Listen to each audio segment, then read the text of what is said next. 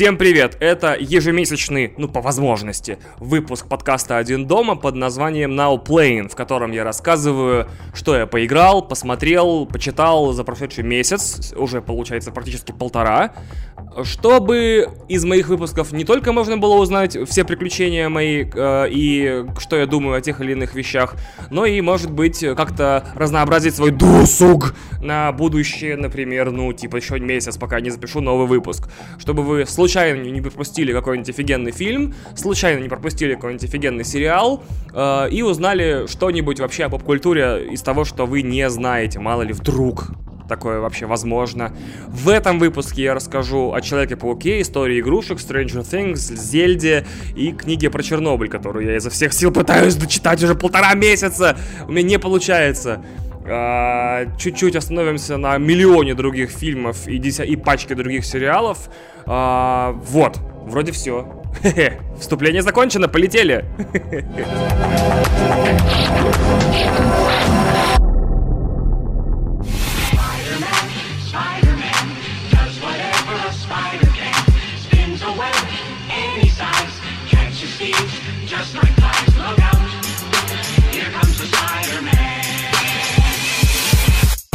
Значит, я разделил подкаст на четыре равноценные части, которые, правда, не совсем будут одинаковы по продолжительности, но уж как, как что получилось, то получилось. Это будет часть про кино, часть про сериалы, часть про игры и часть про книги.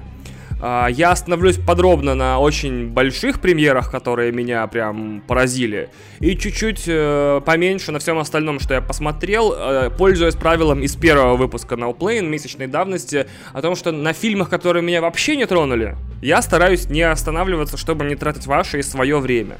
На фильмах, которые меня либо очень сильно понравились, либо так сильно не понравились, что это звездец, я остановлюсь подробнее. Вот и все правила, в общем-то, типа, а, о том, что вместо э, пятого сезона Черного зеркала можно посмотреть три офигенных фильма, я рассказывал в позапрошлом выпуске. Их название э, Captive State, Битва за землю, I Am Mother, э, Дитя робота и Отель Артемида или Hotel Artemis. Это потрясающие три фильма. Ну, ладно, они, может быть, не очень потрясающие, они хорошие, которыми вы с большим успехом можете заменить просмотр э, пятого сезона Черного зеркала, ничего не потеряв, а возможно даже и приобретя.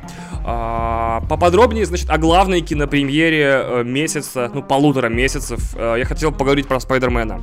Значит, Спай... Аж микрофон дрогнул от того, как я хочу проговорить про Спайдермена. Я очень удивлен, потому что я пошел на Спайдермена, как обычно, распампленный прессой.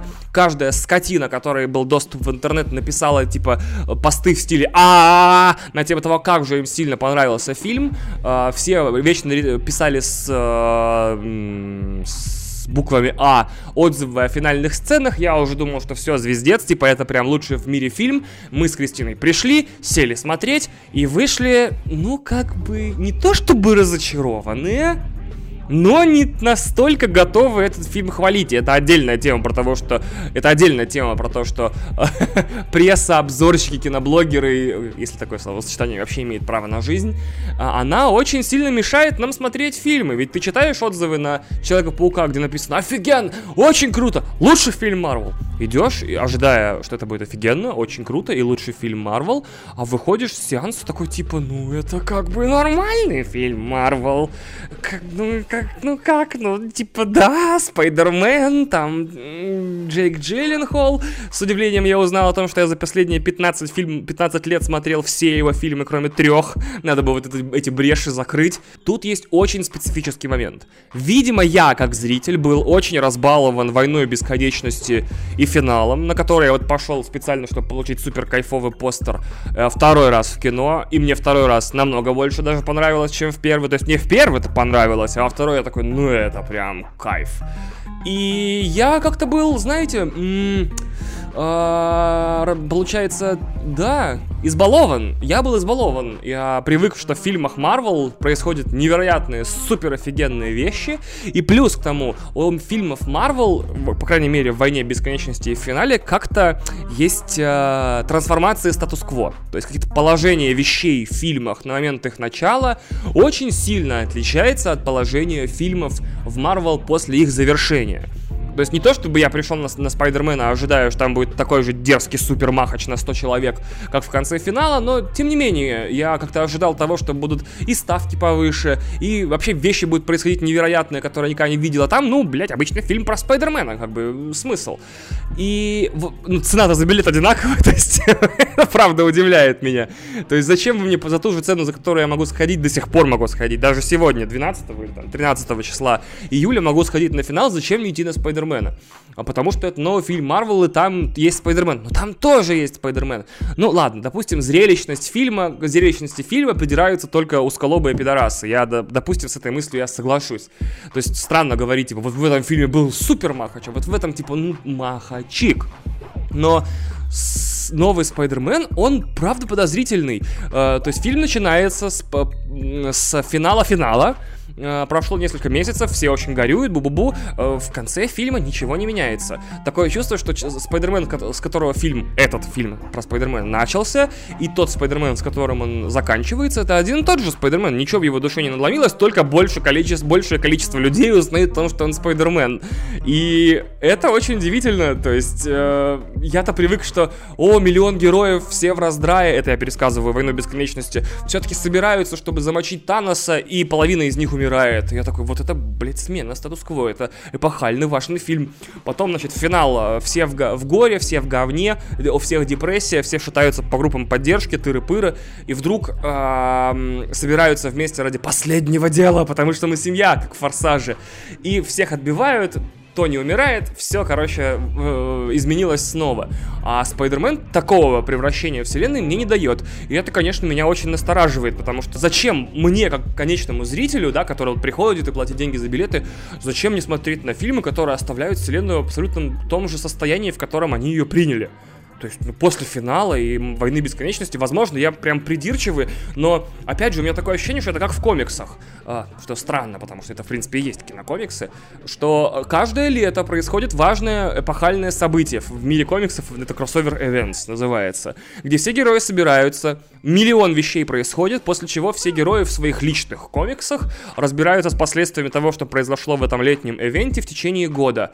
А, да, и после этого происходит следующим летом еще один ивент, который снова сдвигает все поле, короче, брани героев, и все там меняются альянсы, кто-то умирает, кто-то оживает, бу-бу-бу. Как можно выпустить фильм после э, на, финала и Войны Бесконечности, который ничего, по большому счету, не меняет? Ну, то есть нет изменений. А в остальном, опять же, я очень долго думал, как же я отношусь к после титровой сцене. Нет, не проматывайте, все нормально, я зашифрую. Там появляется герой, который впервые появился в Человеках-пауках Сэма Рэйми. Это, конечно, очень прекрасная находка и замечательно, но мне кажется, что это попытка как-то манипулировать аудиторией с помощью ностальгических ценностей. И я, допустим, думаю, что это плохая идея. Потому что вот мы помним этого героя по фильмам 2002-2004 годов, да, и мы вот с ним выросли, и он вот наш теперь герой мемов и так далее.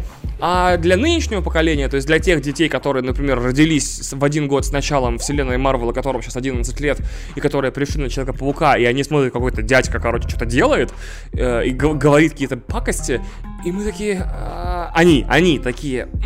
И кто это? То есть смысл? Дайте новой аудитории нового Джея Джона Джеймсона. Вот, все равно взял, заспойлерил, все. Дайте новой аудитории новое лицо. Пускай в этот раз Джона Джеймсон будет черный, пускай он будет азиат, пускай он будет какой угодно. Зачем вы тащите чужое наследие в этот фильм, в эту вселенную? Это бессмысленно. И э, это, ну, аплодисменты на титрах, типа, они же для вас ничего не значат, они не превращаются в деньги. Это что, э, типа, привет Сэму Рэйми, привет Тоби Магуайру, привет кому-то еще, привет людям, которые смотрели Спайдер Спайдермена с начала 2000-х. Кому это привет? Зачем он нужен? Как раз таки мне понравилась э, определенная причина хвалить вселенную Марвел заключалась в том, что там все новое, там все всегда новое. Там актеры, которых мало кто знал до того, как они взяли эти роли. Ну, в случае, может быть, с Бенедиктом Камбербэтчем не очень, но тем не менее. А, там новый взгляд на героев, там новые ситуации, там новое все. Это потрясающе. Мы с вами двигаемся к тому, что когда Марвел возьмется за Людей X, в какой-нибудь убогой послетитровой сцене или в каком-нибудь неряшливом камео в середине фильма Росомаху будет играть Хью Джекман. Так быть не должно. Дайте нам новую Росомаху. Дайте нам нового актера. Дайте нам новых персонажей. Пожалуйста. Я уже устал. И они уже устали наверняка. Раз за разом эти когти подкачиваться к роли. Надевать эти когти. Делать эту мину.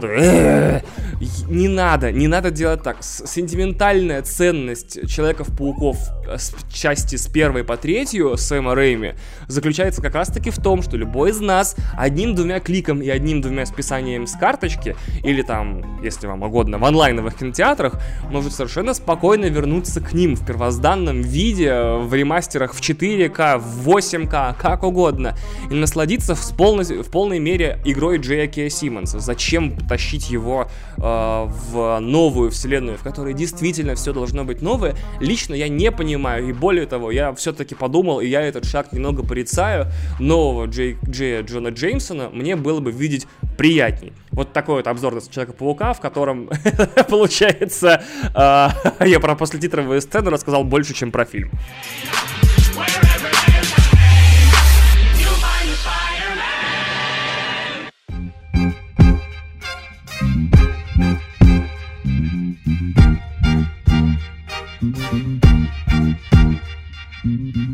Также на этой, э, за эти полтора месяца я посмотрел, я постараюсь немного коротко, поподробнее остановлюсь на том, что понравилось. У меня было триплет русских фильмов, мы с Кристиной посмотрели. Это «Я худею», «Папа сдохни» и «Русалка» Анны Меликян 2007 года. «Я худею» мне скорее, ну, не, не тронул мою душу, поэтому мы о нем говорить не будем. «Папа сдохни» тронул мою душу так, что я передумал снимать свое кино когда-либо в жизни, потому что, скорее всего, рано или поздно я сниму свой первый фильм, и он будет выглядеть так неряшливо. Такое чувство, что, ну, Кристина, когда училась у себя в супер крутой киношколе. Она смотрела много выпускных дипломных работ в гиковцев, и они все потрясающие и удивительным образом похожи на фильм «Папа сдохни». У меня с таким вот удивительным открытием такое чувство было, что это кто-то очень много в детстве смотрел Тарантино, закончил киношколу и поставил свой фильм. Я не хочу говорить, что этот фильм плохой, поскольку любой фильм — это трата человеческих ресурсов, времени и сил, но мне он не понравился. Это, кстати, очень классная позиция, мне кажется. Не говорить, что фильм плохой вообще когда-либо, типа, не говорить фильм говно, а говорить, что он лично тебя не тронул и не срезонировал с тем, что чувствуешь ты. Потому что я с ужасом представляю, сколько сил тратят люди, чтобы снять фильм вообще, не говоря уже о том, чтобы выпустить. Поэтому постараюсь придерживаться этой собственной невероятной теории и в будущем. А, фильм «Русалка» — это русская Амели 2007 года. Я даже рассказывать не буду, о чем эти три фильма. Это невыносимо, это русское кино, это... Ну, фильм «Русалка» я остановлюсь поподробнее, пожалуй, на секунду. Это фильм о девочке, которая родилась где-то на, на юге в, в прибрежном городе, э, вдруг получила магические способности м- исполнять собственные желания, и на основе этих способностей э, случилось несколько вещей, из-за которых она переехала в Москву и встретила Евгения Цыганова. Кажется, он Евгений. Э, дальше жизнь развивалась невероятным образом до тех пор, пока перестала развиваться. Пожалуйста, посмотрите фильм «Русалка». Не смотрите «Я худею». Это очень прямолинейная и простая комедия. Netflix такие клепает. Каждые не, две недели. А, Папа сдохни. Опять же, я не знаю. Если бы я был младше, я бы, мне бы он, наверное, очень понравился. Но так, я такой смотрю, это, это, это, это, это издевательство конкретно надо мной. А вот «Русалку» посмотрите. «Русалка» Анны Меликян, 2007 год, потрясающе.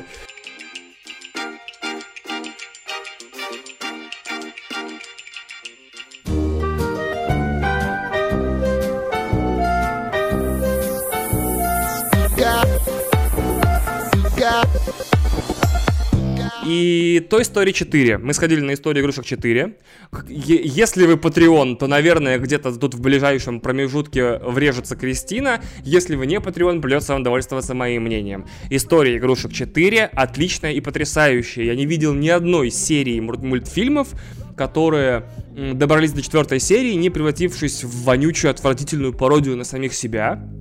А, и, истории игрушек удалось опростоволоситься только во второй части. И то она, по-моему, смотрибельна. Я просто ее давно не пересматривал, лет, наверное, 20. Ну, типа teens, ну, то есть, может, лет 11, 12, 13, не помню.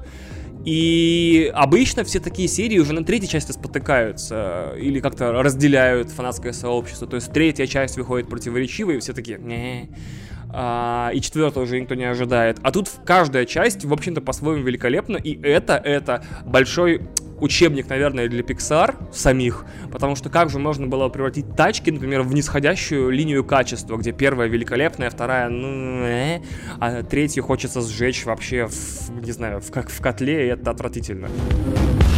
You got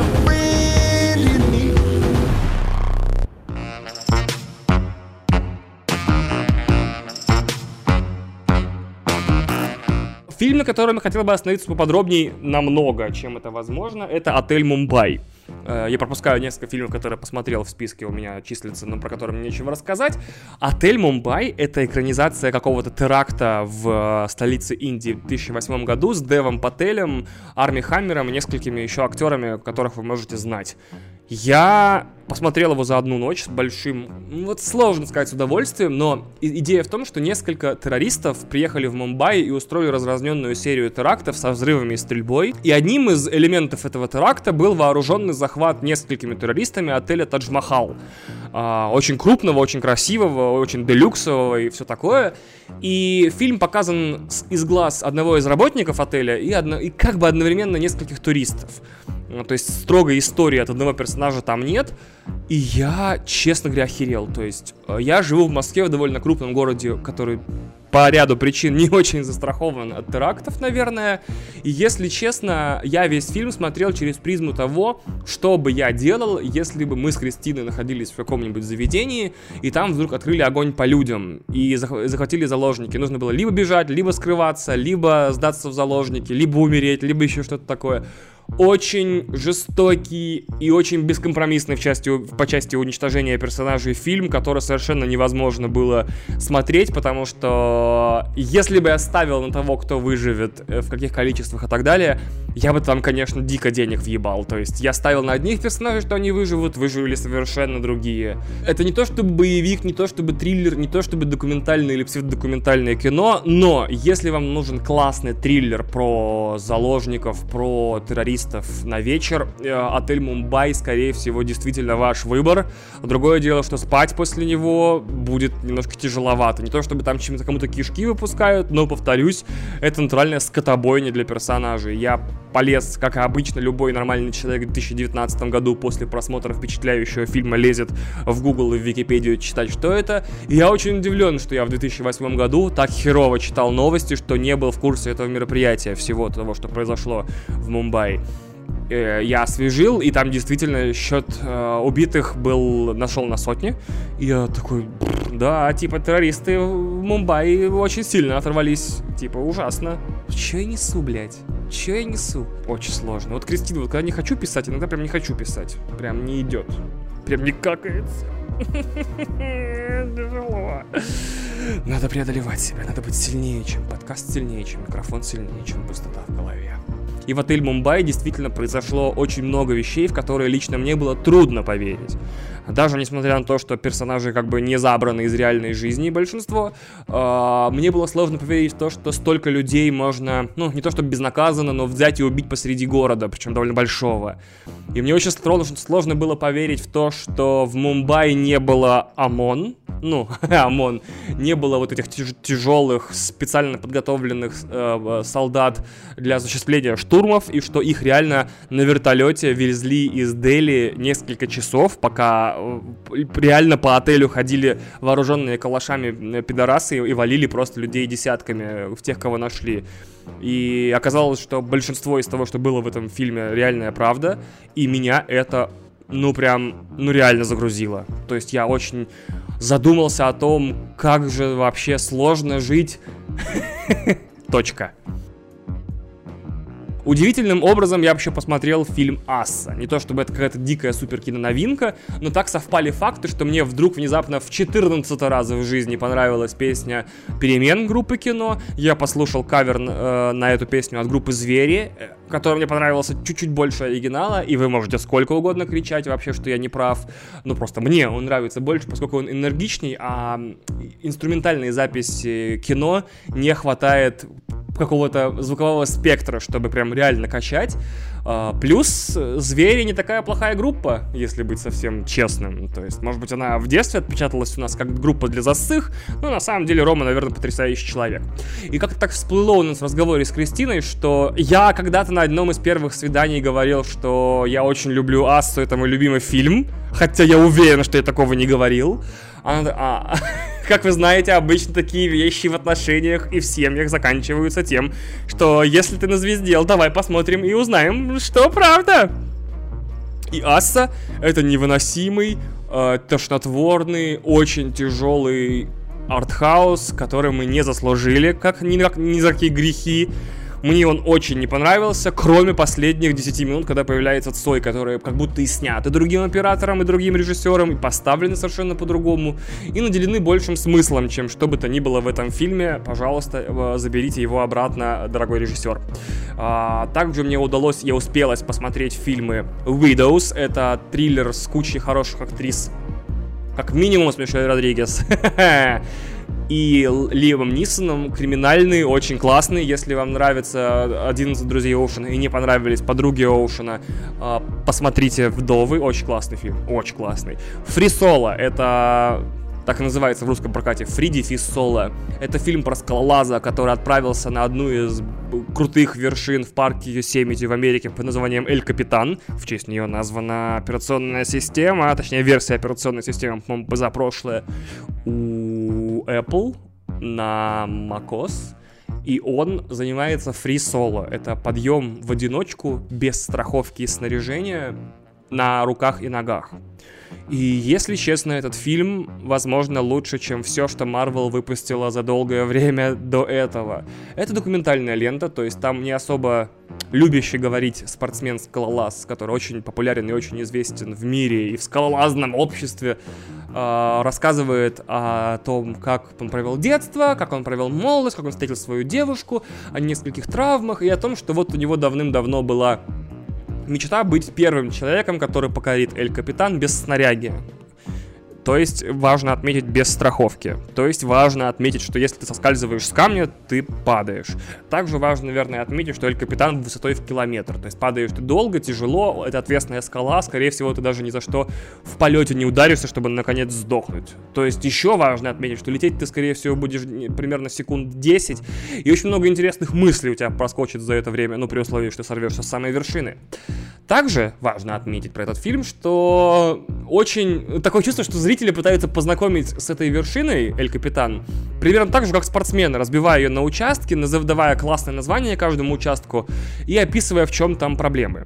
И там есть три участка э, на этой горе во время подъемов, э, про которые я вот я смотрел, и я понимал, что я, например, не смогу это сделать, даже если от этого будет зависеть моя жизнь, как будто этого чувака жизнь от этого не зависела, да? А, там какие-то, это какой-то, а, он очень классно форми- формулирует восход на через один из фрагментов, а это стена под углом 90 градусов, ну то есть стена и стена под углом 90 градусов с небольшой выемкой между ними, э, в которую нужно просовывать руку по, по, по локоть и вот за счет движения э, ногами подниматься. Я такой, он говорит, это что-то похоже, как будто тебе руку наждачкой обрабатывают, пока ты восходишь. Я такой, это, наверное, очень интересное увлечение скалолазания. Другая стена, это тоже, другой подъем, участок подъема, это тоже стена, э, в, в, тоже под углом 90 градусов, но там нужно ногами упираться в одну из, держась руками за выемку в другой. То есть, чем сильнее ты тянешь на себя как бы вот эту стену, чем сильнее ты в нее не упираешься, а наоборот как бы ее захватываешь, тем прочнее ноги упираются в стену перед тобой. Это очень сложно описать, это лучше было нарисовать. Очень жалко, что это не видеоподкаст, потому что у меня нет желания потом это все монтировать, и, и нет ненависти к жене, чтобы заставлять это монтировать ее. В конце фильма он все-таки восходит на эту гору, потому что если бы он умер и фильм бы начинался по-другому, и, наверное, как-то в новостях и в рекламной кампании это хоть как-то бы было, ну, объяснено. Типа, это фильм про то, как чувак забирается на очень высокую гору без снаряги и умирает. Это назидание всем тем, кто хочет на высокую гору без снаряги и страховки лезть. И вот последние полчаса фильма, это как раз-таки его подъем. Он снят не в реальном времени, в реальном времени он длится там почти 4 часа, и я очень хотел бы получить, получить эти исходники, чтобы смонтировать 4 часа в реальном времени его подъема и посмотреть, как это вообще выглядело со стороны. Но последние полчаса этого фильма не только показывают его, но и операторов, которые находятся у подножья горы и смотрят видоискатели, объективы на дисплее, на мониторы, там камера, и они не могут смотреть. Ну, то есть они такие отворачиваются, типа, ёб твою мать, это типа супер зло, это просто кошмар. И если честно, когда ты смотришь этот фильм на телевизоре, там есть съемки, э, помимо того, что с земли, есть съемки от операторов, которые рядом с ним висят на страховках. Это операторы-скалолазы, серьезно. И несколько съемок с дрона. Так вот, в моей жизни за последний год не было, может быть, даже два или три, не было фильма, который бы я смотрел с настолько мокрыми руками и кружащейся головой, как Фри Соло. Фри Соло показывали в кинотеатрах, я не представляю, каково в кинотеатре сидеть на этом фильме. Абсолютно тебе, ну не то чтобы не отвернуться, плюс еще на ладони мокрые и в два раза сильнее. А, мне так и не удалось найти 4К версию фильма, и потом только увидев камеру, я понял, что он реально снимался в Full HD или в 2К. То есть апскейлить его было бы бессмысленно. Э, очень жаль. Но, поверьте, чем больше экран, на котором вы смотрите фрисоло, тем мокрее руки и тем страшнее смотреть на человека, который находится на высоте где-то 700 метров, цепляется за какой-то обоссанный камешек и пытается дотянуться до другого. Там еще, извините, что я так долго про фрисоло, возможно, даже дольше, чем про Спайдермена, но там есть фрагмент, где он, а, эта штука называется распятие, ну, крокс, типа крест. Это маленький участок, на котором есть определенные сложности, потому что мне нужно скрестить ноги, чтобы переместить вот тут э, тело с этого участка на другой, а руками я держусь вот за эту выбоину, показывают выбоину, э, снятую с объектива типа почти микро, э, и держаться, держаться за нее я могу только большим пальцем. Ну, то есть вся ладонь у него свободная, большой палец держит с одной стороны, большой палец держится за выдумку, вы, выемку с другой стороны. Ты смотришь на это и думаешь, то есть получается человек на высоте нескольких сотен метров держится носками э, ботинок и двумя большими пальцами. И он без страховки. И я такой, ёб твою сраную мать. Типа, вообще, э, этот фильм нужно запретить. Особенно я должен предостеречь, если вы вдруг боитесь высоты, прям серьезно боитесь высоты, и у вас нет такого садистского, типа, садистских склонностей к тому, что вот бы он ёбнулся, вот бы он ёбнулся. Этот фильм смотреть реально тяжело. То есть даже зная, что он поднимется, все равно ты думаешь, ёб твою мать, чувак, ты держишься ну, просто на соплях. Просто давай уже ты упадешь, и этот фильм хоть как-то закончится. Потому что еще 10 минут этих вот подъемов, когда ты держишься ноздрёй за веточку и пытаешься на ней, подтянуться на 200 метров вверх, э, еще 5 минут такого я не выдержу. Вот, это по фрисоло.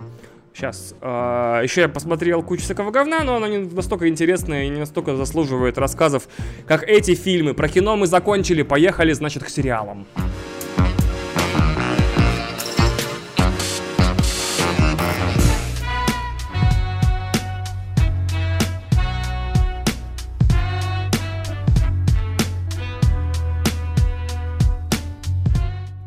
За последние полтора месяца я посмотрел довольно много сериалов и поподробнее остановлюсь опять же на тех, которые меня тронули, а не на черном зеркале, ебись оно в рот. Uh, я посмотрел Better Things, я совершенно не помню, как он на русском называется, по-моему, «Перемены». Это сериал с Памелой Адлен, которая несколько раз играла в Луи и, и играла жену этого лысого чувака в Californication, такая низенькая, крепкая, черноволосая, с очень красивым лицом женщина уже. И этот сериал она спродюсировала сама вместе с Луи Кеем, но сейчас Луи Кей находится в некой комедийной, да и, в принципе, социальной стигме, поэтому его имя там очень глубоко замаскировано в титрах, где-то типа идея Памела Эдлан и вроде как Луи Кей. Это очень печально, потому что я очень переживал по поводу того, что после истории с Луиси Кейм закроют не только проекты, которые вел он, но и все сериалы, к которым он приложил руку, включая Better Things. Но слава богу, что Better Things — это история про женщину, которая живет, значит, э, с мамой и тремя дочерьми, э, которая работает актрисой и у которой очень ироничный взгляд на мир. То есть, по идее, те же люди, которые Луиси Кея обливали говном, они же, соответственно, целевая аудитория и, скорее всего, зрители этого великолепного сериала. Я называю его сериалом для разведенок, потому что героиня, разумеется, э, разведенка, и у нее очень-очень специфический набор женских проблем, и под женскими проблемами я не имею в виду проблемы с женским здоровьем или со здоровьем у женщин, я имею в виду женские проблемы. Как удержать э, вообще контроль над тремя дочерьми абсолютно разных возрастов. Одна первоклашка, одна, значит, у одной переходный возраст где-то ей лет 14-16, а третья уже уезжает в колледж, и как вообще сочетать их между собой, потому что они постоянно срутся, и как вам объяснить, что они сестры должны друг друга защищать, как найти нового мужика, как не проебаться с новым мужиком, как вообще относиться к маме, как относиться к друзьям? И так далее, и так далее, и так далее.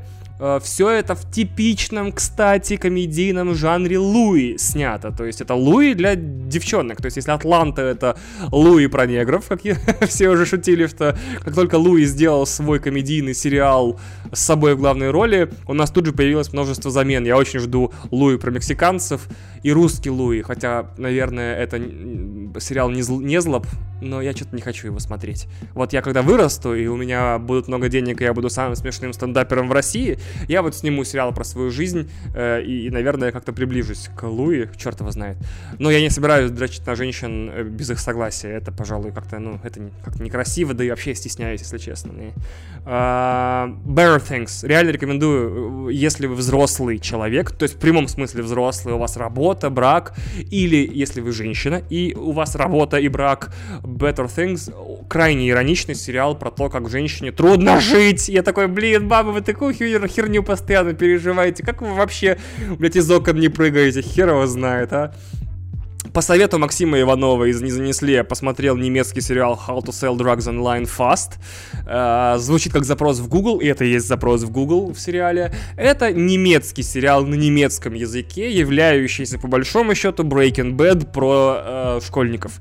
То есть есть очень-очень умный, прокачанный в скиллах по, программ... по программированию школьник, у которого случается трагедия в личной жизни уровня 11 класса. Девочка приехала из отпуска по обмену и не хочет с ним больше встречаться и чтобы завоевать ее обратно, он э, идет э, на адский шаг в 2019 году и взламывает ее страницу, узнает, что она любит наркотики и решает стать самым крупным наркоторговцем. Сериал разворачивается не в Берлине, а в какой-то Перди, то есть какой-то малюсенький город, из которого все эти дети, которые являются героями сериала, мечтают съебаться как можно поскорее. И и два открытия. Во-первых, ого, немцы снимают сериалы! То есть я проскочил все серии uh, How to Sell Drugs Online Fast, по-моему, или.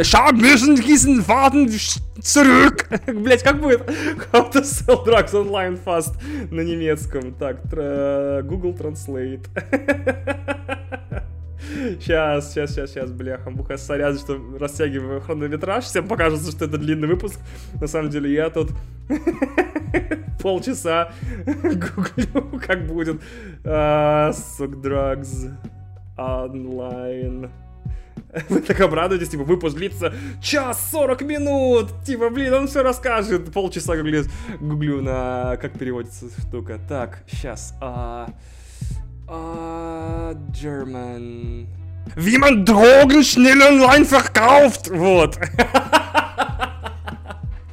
Значит, эм, я поразился трем вещам, наверное, все-таки, да, трем. Во-первых, как приятно звучит немецкий разговорный у детей ну, и взрослых. То есть мы-то привыкли к тому, что немецкий это как раз-таки Wie man Drogen schnell online verkauft, а это на самом деле очень мелодичный и прекрасный язык, а, особенно когда о нем разговаривают дети, и у них вместо cool мега, ну, то есть они такие, ты согласен, типа, мы пойдем туда? И такой чувак, мега. И я такой, ой, класс.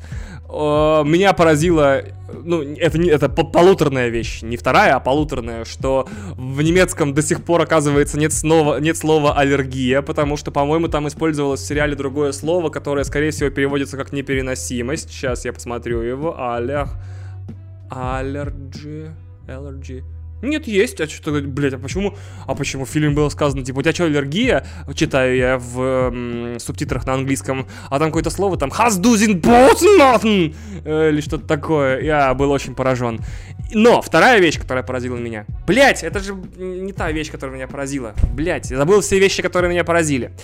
Значит, первое, первое, все с самого начала, блядь. Нет, Кристин, нет, нет, нет, блядь, как выпутаться из этой ситуации, когда запутлякался? Запутлякался!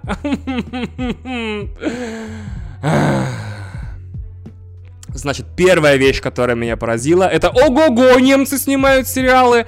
То есть я это думал, немецкий продакшн сериалов это примерно как русские сериалы у нас. А, то есть совершенно невыносимая в большинстве случаев блевота, которую нельзя смотреть без ужаса. То есть я сколько раз слышал отзывы типа, бля, мелодрама, такой охеренный сериал. Включая первую серию, мне как будто с экрана, блядь, жопу показали и на насрали под, под телевизор. Я такой, это совершенно невыносимо.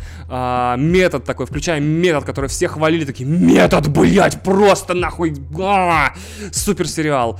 Смотрю, это Лютер, не то что на стероидах, а наоборот, наверное, на каких-то транквилизаторах для скота. Э, в, единственный сериал, в котором я все, что могу отметить, и Кристина, наверное, со мной согласится, это работа световиков. Типа, вот световики на площадке были крутые, а в остальном все диалоги состоят из цитат из пацанских пабликов и дел, которые раскалываются, типа, за 5 секунд.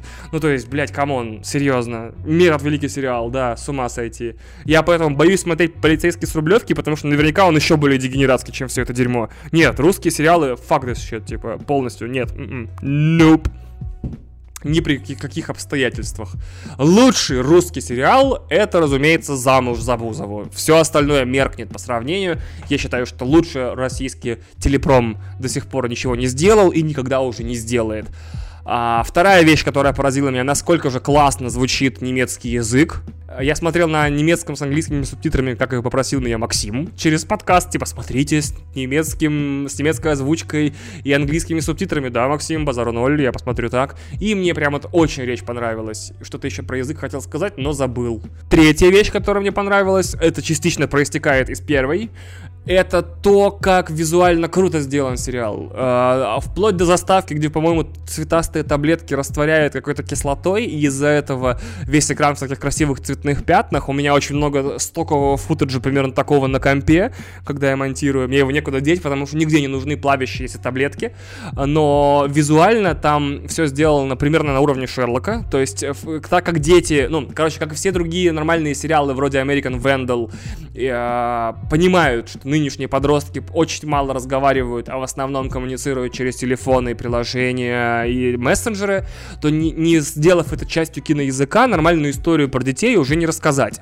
И как продавать наркотики быстро онлайн, он берет вот эту визуальную штуку, которую придумал Шерлок, по-моему, показывает сообщение на экране в виде motion графики, такой э, притреченной к телефонам, очень долго объяснять, что это такое, и выводит ее на, на новый уровень. То есть там некоторые сюжетные моменты вообще целиком и полностью поданы без диалогов. Например, один из героев, чтобы познакомиться с девушкой, э, скачивает фотографию другого из героев сериала э, и закачивает ее профайл пиком на свой другой а, профиль, чтобы девушка увидела, что он на самом деле не так выглядит, как он в реальной жизни выглядит, а увидела, что он подкачанный спортивный пацан. И эта сюжетная линия о том, что он стесняется себя перед ней, подана не так, что он другому герою или ей говорит, я тебя очень стесняюсь, или другому герою говорит, что я ее очень стесняюсь, а вот исключительно через э, то, что вот он сидит и нам показывают не его экран, а как бы графику с его экрана, наложенную отдельно. Это очень классно, и чем больше таких штук будет у нас э, в, в мировой культуре, тем быстрее мы перестанем детей э, шпынять за то, что они сидят в телефонах.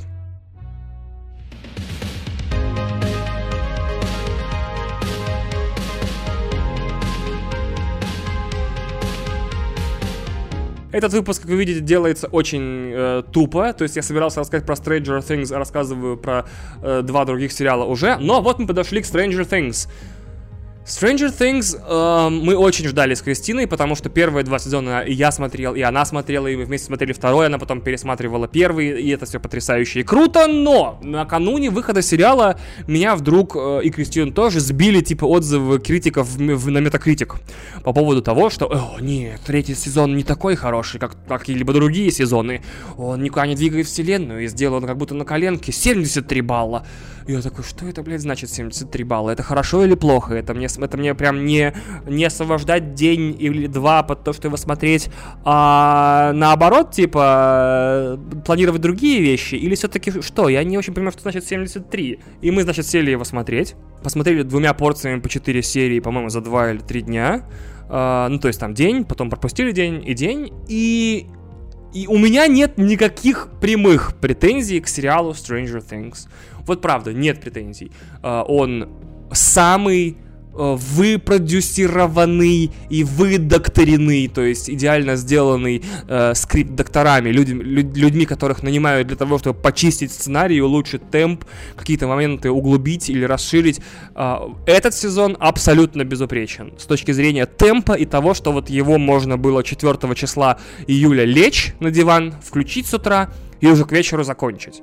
Uh, ни чтобы вас не оторвало от него, потому что он прям смазанный, то есть прям все в нем двигается с именно той скоростью, с которой это необходимо, чтобы поддерживать зрительский интерес в 2019 году. Я уже просто сто раз планировал посмотреть какие-то старые сериалы, которые я пропустил в молодости, типа uh, The Wire или uh, мультик Аватар. Я включаю первую серию, и в ней какой-то дикий просад по темпу, хотя прошло всего, по-моему, 10-15 лет с начала, и я смотрю, это, это не серия, это просто какой-то издевательство издевательство над зрителем, мне показывают какие-то вещи, все развивается с черепашьим темпом, а я уже наученный сериалами последнего времени э, Netflix и HBO привык к тому, что с первой серии, то, в первой серии уже напихано событий, как на сезон старого сериала.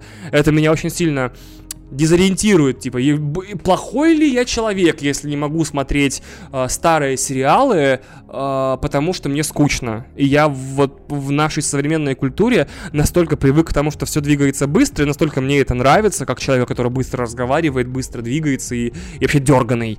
Или же я все-таки... Или это естественный процесс, у нас есть сериалы быстрее, зачем смотреть медленные сериалы? Черт его знает.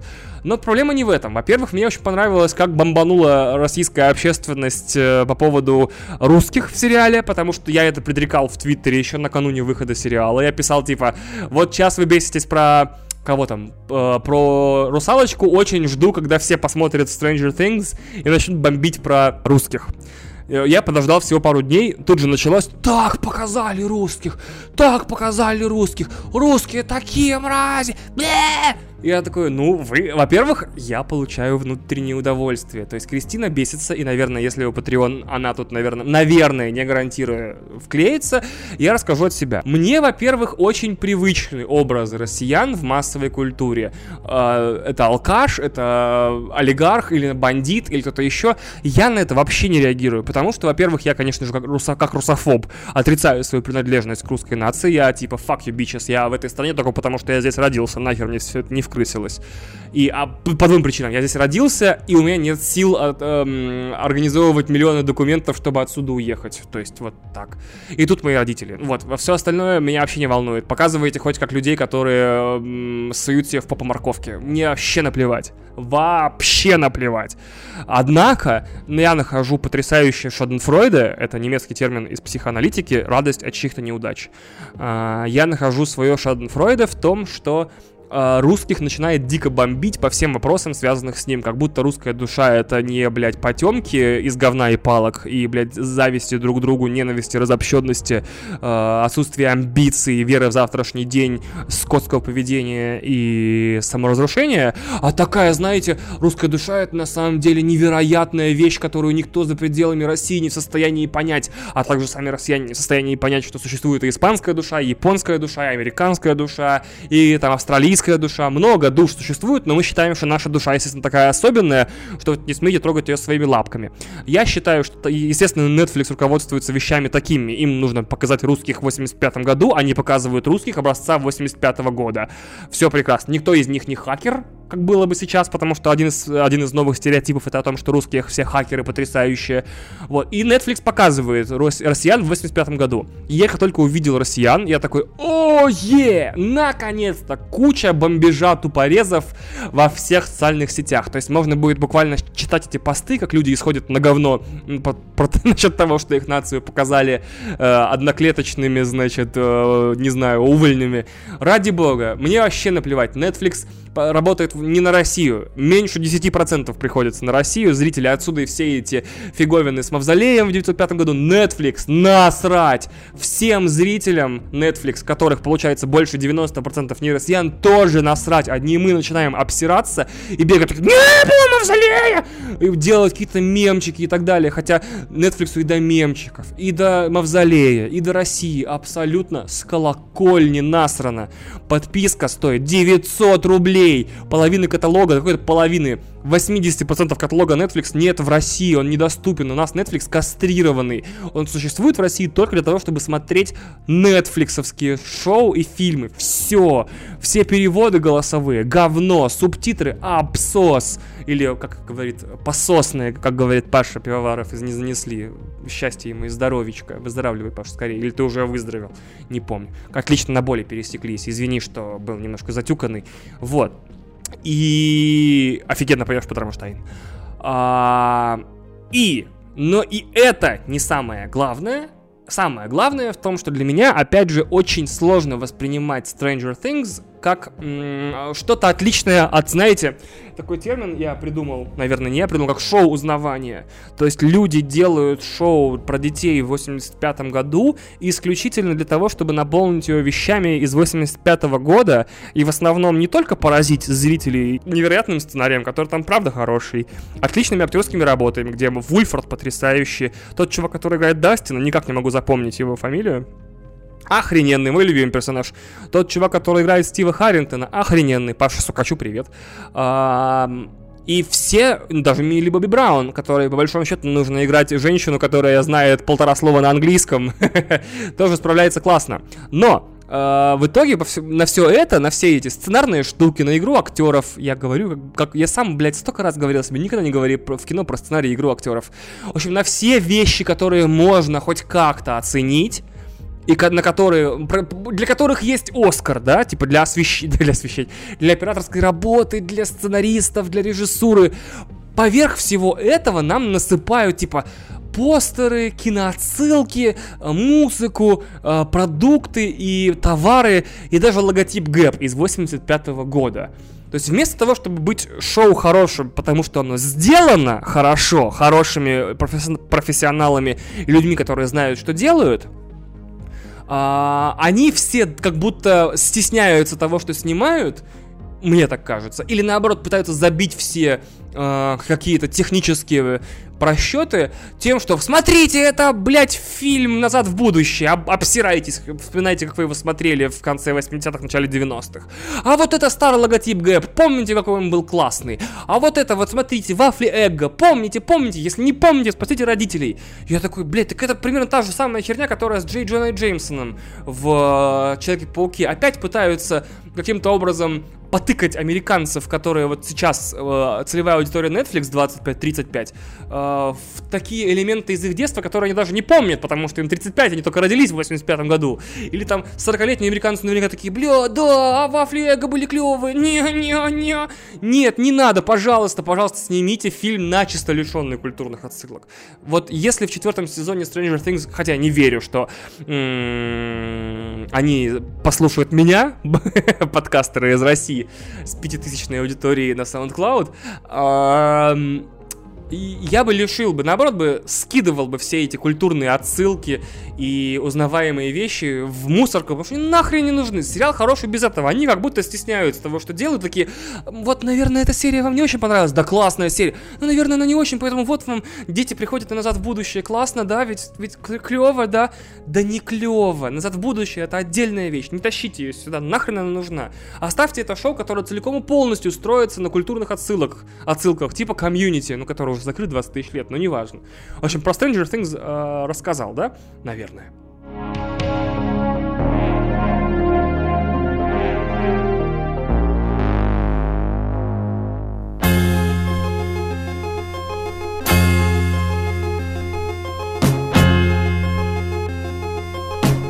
И отдельное спасибо, значит, э, я смотрю сериал, посмотрел уже, точнее, сериал э, «Реальные упыри». На самом деле, What We Do in the Shadows — это сериал на основе фильма «Реальные упыри» What We Do in the Shadows Тайки Вайтити 2013 года, по-моему, если не 11 да нет, 13 -го.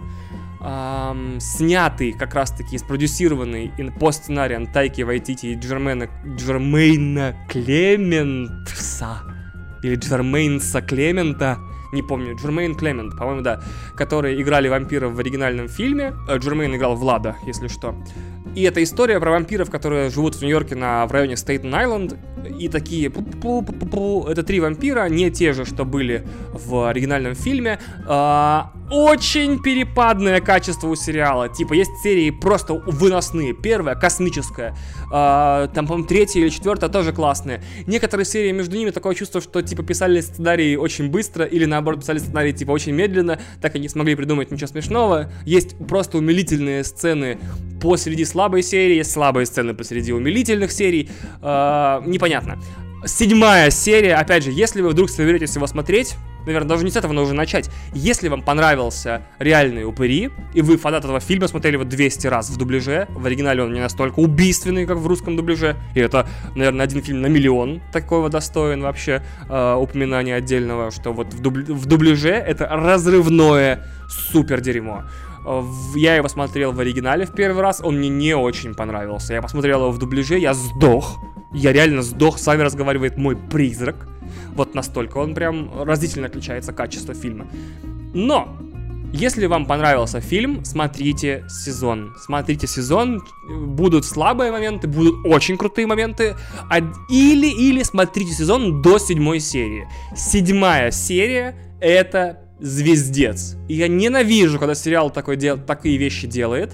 Эм, когда типа, ну вот первые 6 или 4 серии, он раскачивается. Современный сериал 4-6 серий, это 4-6 часов. Я посмотрю 3 фильма за это время. Я пройду треть нормальной игры или половину нормальной игры за это время. Какие 6 часов? Но! Э, Реальный упыри сериал это тот сериал, который действительно имеет смысл посмотреть до седьмой серии. Как бы не было иногда тошно, или наоборот, как бы не казалось, что он все-таки хороший, седьмая серия разрывает танцпол. Ни слова не скажу, может быть скажет Кристина, но услышите вы ее только если вы Patreon, но седьмая серия топчик.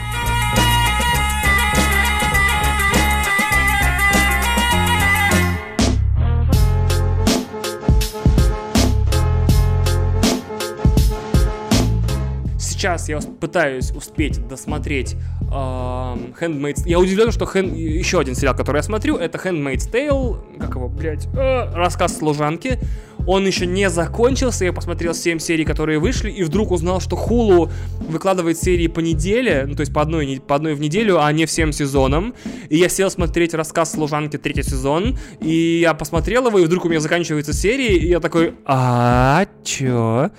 И оказывается, еще 5 серий впереди, но третий сезон, блядь, он, он поразительный. Он, во-первых, дико крутой. То есть, э, я в Твиттере почитал несколько мнений, где, где говорилось, типа, символизм, вода и пиздобольство, типа, сезон говно. И опять такой, я, блядь, что ли, его смотреть не буду. Мне уже, что ли, сезон удалять, типа, ну, не смотреть, может, там, что-то переключиться, выкинуть из планов. Ну, такой думаю, ладно, первую серию посмотрю. Посмотрел первую серию, за ней вторую, третью, четвертую, пятую, шестую, седьмую. Блин, очень крутой сезон. Очень крутой сезон, но... Когда наконец-то начнется революция. Когда наконец-то бабы начнут резать этих странных мужиков. Когда уже наконец-то героиня скажет, все, пиздец, это переходная, это, это прям вот грань, это прям линия, которую я перехожу и всем вам пиздондель. Она обещает смерть всему живому с первой серии первого сезона. Такое чувство, что между ней и революцией все время стоят разные препятствия, ну что, в принципе, есть драматургия нормального сериала, что вот у человека есть цель, ну, есть персонаж, у него есть цель, и между ними просто несколько лет подряд встают препятствия блядь. Но каждая серия почти, ладно, вру, не каждая, каждая пятая, например, серия заканчивается «Это конец. Я все поняла. И я знаю теперь, как я достигну того, что я хочу. И вам...» Она смотрит в камеру в этот момент. «Вам конец». Я такой «О, нега!» Типа, о, гал, типа, ты сейчас всех выебешь, да, включая следующую серию, снова красивый кадр. Значит, э, во-первых, я планировал твит, а, описывающий третий сезон по тому, сколько проходит с момента начала каждой серии до первого героя в слезах. Я, блядь, вот нет у меня терпения и времени из-за кучи всяких планов и проектов и работ сделать эту фигню. То есть на каждую серию сесть с секундомером и замерить, сколько проходит до первой слезы. Потому что третий сезон, какой бы хороший он не был, это все равно бесконечная череда, значит, рекламы детей, когда герои держат детей и такие, господи, это ребенок, это ребенок. И ты такой, наверное, это круто, когда ребенок. Потом они начинают в него тыкаться носиком в лоб там или в виски, нюхать их там, носить, э, красиво поднимать над собой. И ты такой, блядь, это вступительная сцена Короля Льва или сериал про то, что женщин ущемляют. Типа, what the fuck? Это реклама, значит, детей и слезы. Иногда это одновременно вещи. Кто-нибудь держит ребенка и плачет. Иногда кто-то держит ребенка и не плачет. Иногда кто-то плачет и не держит ребенка. Это, в принципе, все ключевые моменты сериала. К тому же, отберите кто-нибудь крупную линзу портретную у авторов. Это невозможно почти каждый кадр, насколько бы он не был прозаичным, обычным или наоборот поэтическим, снимается крупником. Э, как будто кто-то такой, о, фига, засеки сюда, это 200 объектив, или там 180 объектив, типа на нее такие портретки можно ебашить. А, давайте весь сезон, все сезоны снимем только на него. Общаков вообще в сериале, блядь, раз-два и обчелся. Чуть что происходит, сразу глаза, ухо крупным планом, нос крупным планом, вещи крупным планом э, супер крупным, прям почти микро. Шузы крупным планом. Кто-то шагает, значит, ботинки крупным планом, туфли крупным планом, пол крупным планом, все крупным планом. Я такой, да ёб твою мать, ну как-нибудь, ну не знаю, ну фак. Вот. Но, с другой стороны, всегда первый кадр каждой серии охуенный. Я тоже думаю, что надо бы сделать э, какой-то мудборд, тоже для Твиттера. Типа все первые кадры м- серии третьего сезона отобранные как мозаикой. Очень красивый сериал. Если быть честным. Кроме, блядь, крупной линзы. Серьезно, хватит крупных линз. Прям нахуй крупные линзы. А, ну вот, я, но поподробнее я расскажу о том, что я думаю, когда я вот досмотрю. Все, про сериалы закончили, ё!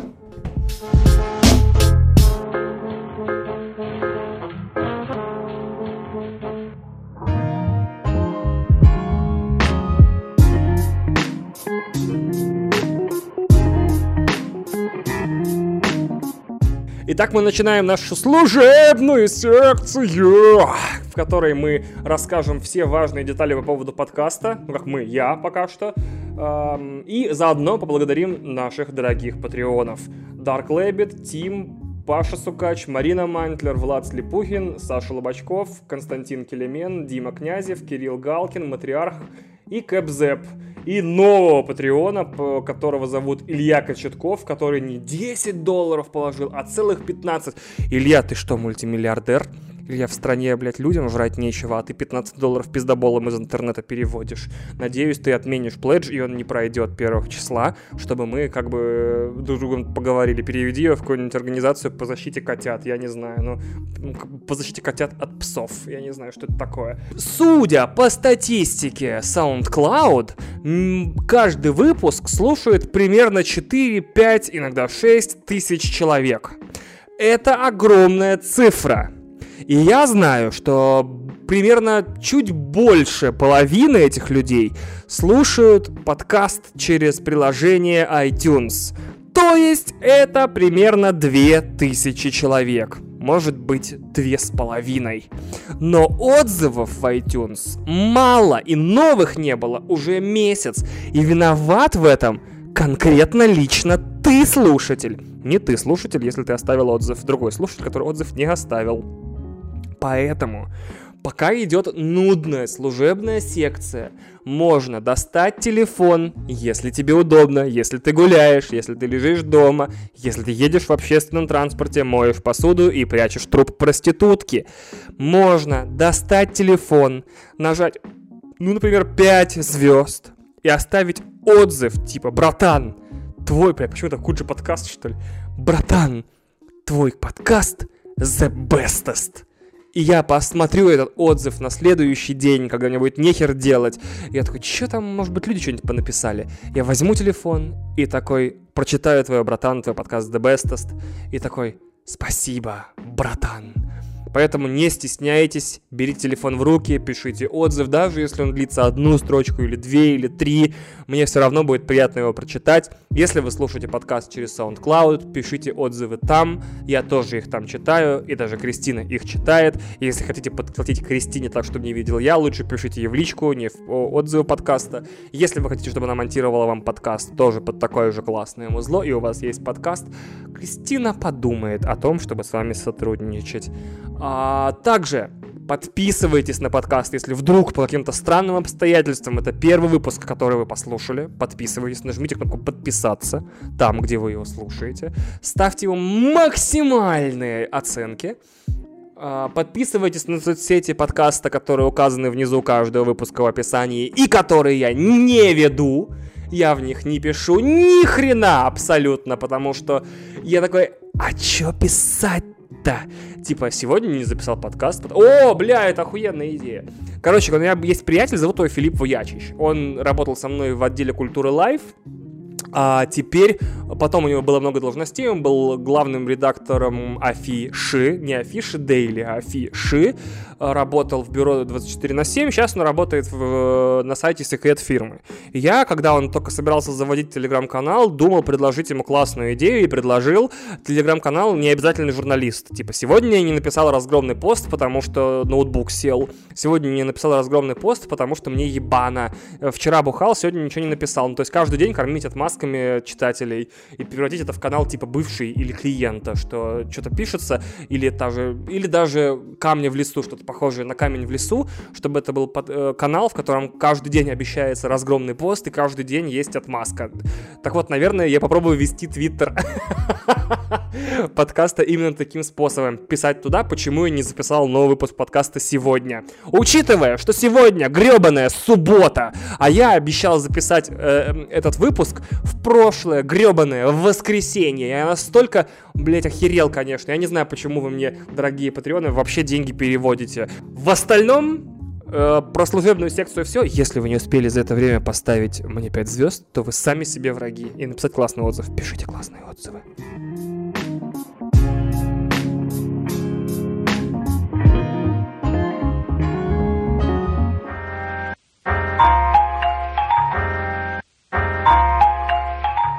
Начинаем маленькую, но очень важную секцию про игры. Начну с того, что последние полтора месяца не то чтобы у меня было очень много времени играть, и не то чтобы вышло много новых игр, про которые мне хотелось бы рассказать, но в итоге все полтора месяца я провел в одной единственной игре, и это была The Legend of Zelda Breath, Breath of the Wild.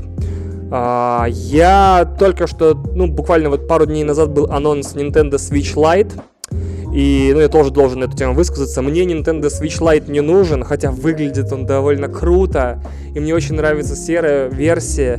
И я бы даже, наверное, если бы жил один, ее купил бы, она покрылась пылью, я бы ее продал на Авито, это ну, не, неизбежно.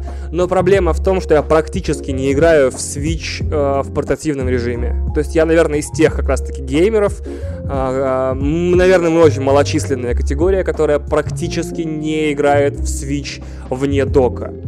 Э, у меня очень не японские руки, и мне не то чтобы очень удобно в него так играть, а таскать с собой крепление для джойконов, оно не очень выглядит надежным, и его очень трудно кинуть в рюкзак, мне кажется. Или таскать с собой про-контроллер, который у меня тоже есть, и тоже в каком-то отдельном чехле, чтобы ставить перед собой на этот вот э, кикстенд, вот этот вот э, на подставку, саму приставку, играть на джойстике, это все занимает довольно много, места в рюкзаке. Э, и плюс Зельда мне совершенно не нравится в портативной версии. Лично мне. Наверняка есть люди, которые именно в портативной версии ее прошли 400 тысяч раз, но мне вообще неудобно не э, не драться, не стрелять из лука, не применять э, магические заклинания, то есть вообще ничего мне неудобно в портативной версии, зато перед телеком, нормально раскинувшись с про-контроллером, мне удобно гребаное все.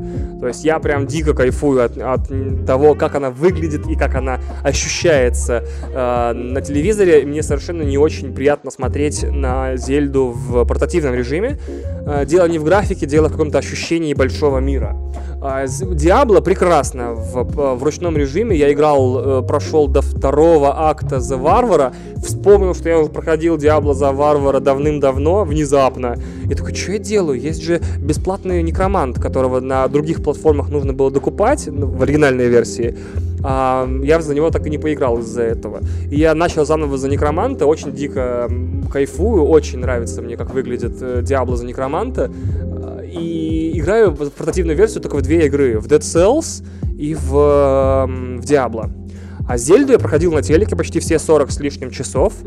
И вот те важные вещи, которые я хотел рассказать про Зельду. Во-первых, мне очень понравилось, что Зельда конкретно эта часть сделана прямо под тех геймеров, которые ни в одну из предыдущих Зельд не играли и, возможно, не поиграют. То есть я не буду покупать Link's Awakening, это переиздание старой какой-то Зельды. Мне это совершенно нахрен не нужно. И э, ты ведь э, в начале Breath of the Wild ты приходишь в себя в такой как бы гробнице, выходишь в открытый мир, и тебе говорят, мол, ты герой, который сто лет назад сражался с Calamity Ganon, как раз таки с главным злодеем, проебал принцессу, сам почти чуть не умер, и мы решили тебя закопать в гробницу, чтобы ты там воскрешался сто лет, и вот теперь ты воскрешен, пора завершить начатое. И вся игра, все 40 часов, это на самом деле очень, эм, как сказать, артистичное высказывание о прошлом. То есть когда-то все было хорошо, когда-то все было круто, когда-то ты был влюблен в принцессу, когда-то по этому миру шастали замечательные, сильные герои, но сейчас все в говне. Практически это Зельда постапокалиптическая. Не в смысле, что там пустыни и руины городов, а в том, что нет больше героев, э, принцесса заперта в замке, а самое страшное зло, которое только может быть на этой земле, оно полностью властвует, и с ним все в порядке, и он полностью подчинил себе эти земли с помощью своих врагов. В каждом городе какие-то запуганные люди, которые такие типа, о, Calamity Ganon, пидорас, э, все земли себе подчинил, и мы ждем того героя, ах, это ты, давай ты вернешь былые времена. Э, и это очень классно, потому что я же ни в одну Зельду не играл, я не знаю, кто такой Линк, я не знаю, кто такая принцесса Зельда, я не знаю этих героев из четырех городов, у которых были эти мистические машины под названием эти Divine Beasts я как бы новенький в мире Зельды, и очень приятно, что эта часть не заставляет меня э, вспоминать какие-нибудь э, отсылки ко второй части, к 185 части, я не знаю, сколько было Зельд. И мне дико это нравится. То есть тот факт, что я новенький в этом мире, он сюжетно подтвержден. Линк ни хрена не помнит. За сто лет у него стерлась вся память. Он не помнит принцессу, не помнит вообще ни хрена. В итоге ты один шароебишься по этому миру и пытаешься как-то вернуть былые времена. Это очень здорово. Второе, я терпеть теперь не могу игры с, с открытым миром.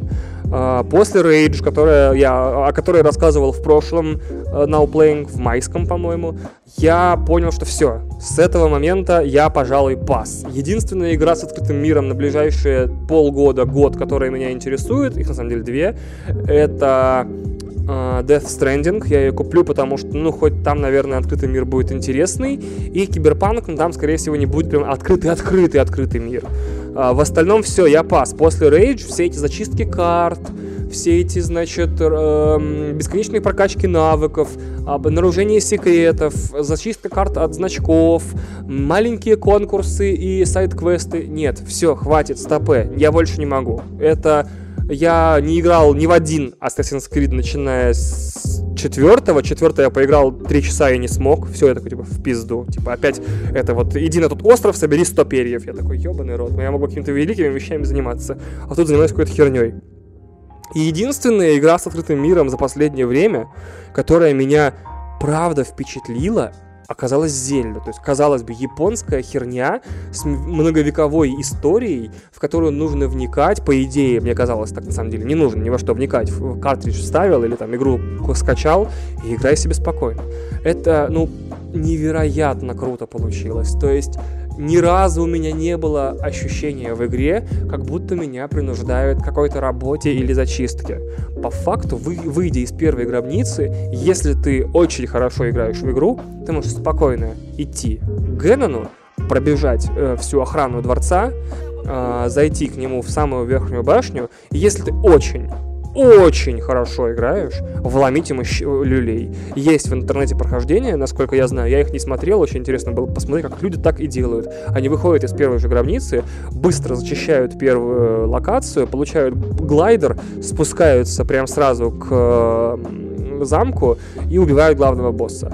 А, по факту ты, тебе, ты не обязан делать в ней вообще ничего. Ты можешь пройти первые три квеста, там поговорить с тремя старушками, пойти к Гэдену и замудохать его. Вообще, ради бога, делай что хочешь. У меня ни разу не было ощущения того, что игра мною манипулирует или искусственно себя растягивает. Каждая цепочка квестов сюжетная была мне четко понятна. То есть я пришел туда, чтобы сделать это, что сделать нужно? Вот это. Окей, без проблем, легко.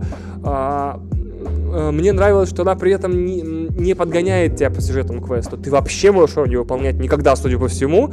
А, это единственная игра за очень долгое время, в которой я проснулся однажды в 5 часов утра и подумал, что я хочу готовить. Вот я хочу готовить в Зельде сейчас. Вот сейчас я не хочу спать, не хочу лежать, не хочу читать твиттер или книги. Я хочу пойти, включить Switch и готовить до сраного утра всю еду, которая у меня была в э, рюкзаке. Это очень странное ощущение, у меня такого не было с универа, чтобы я так увлекся игрой, и мне на по ночам типа будила и такая, иди поиграй в меня. Я в итоге сидел реально до 4 утра, просто готовил и бегал вокруг э, э, деревни, у, охотился за дичью и готовил, готовил, готовил. Это еды мне хватило, хватило на 10 часов игры вперед, чтобы лечиться во время драчек. Все, что есть в Зельде, сделано офигенно.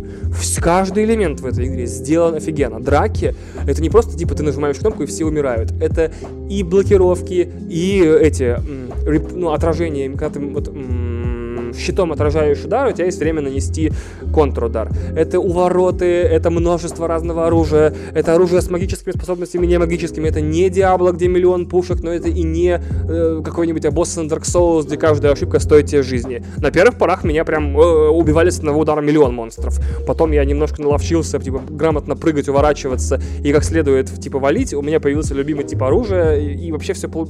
замечательно было.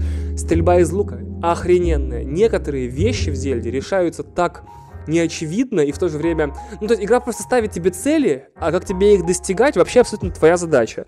То есть есть у тебя, например, э, ну, не знаю, подземелье с э, кучей охранников из клана Ига.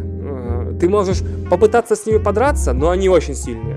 Но если ты очень круто дерешься, прям очень, у тебя очень крутая снаряга и офигенная броня, ты всех победишь, и все будет нормально.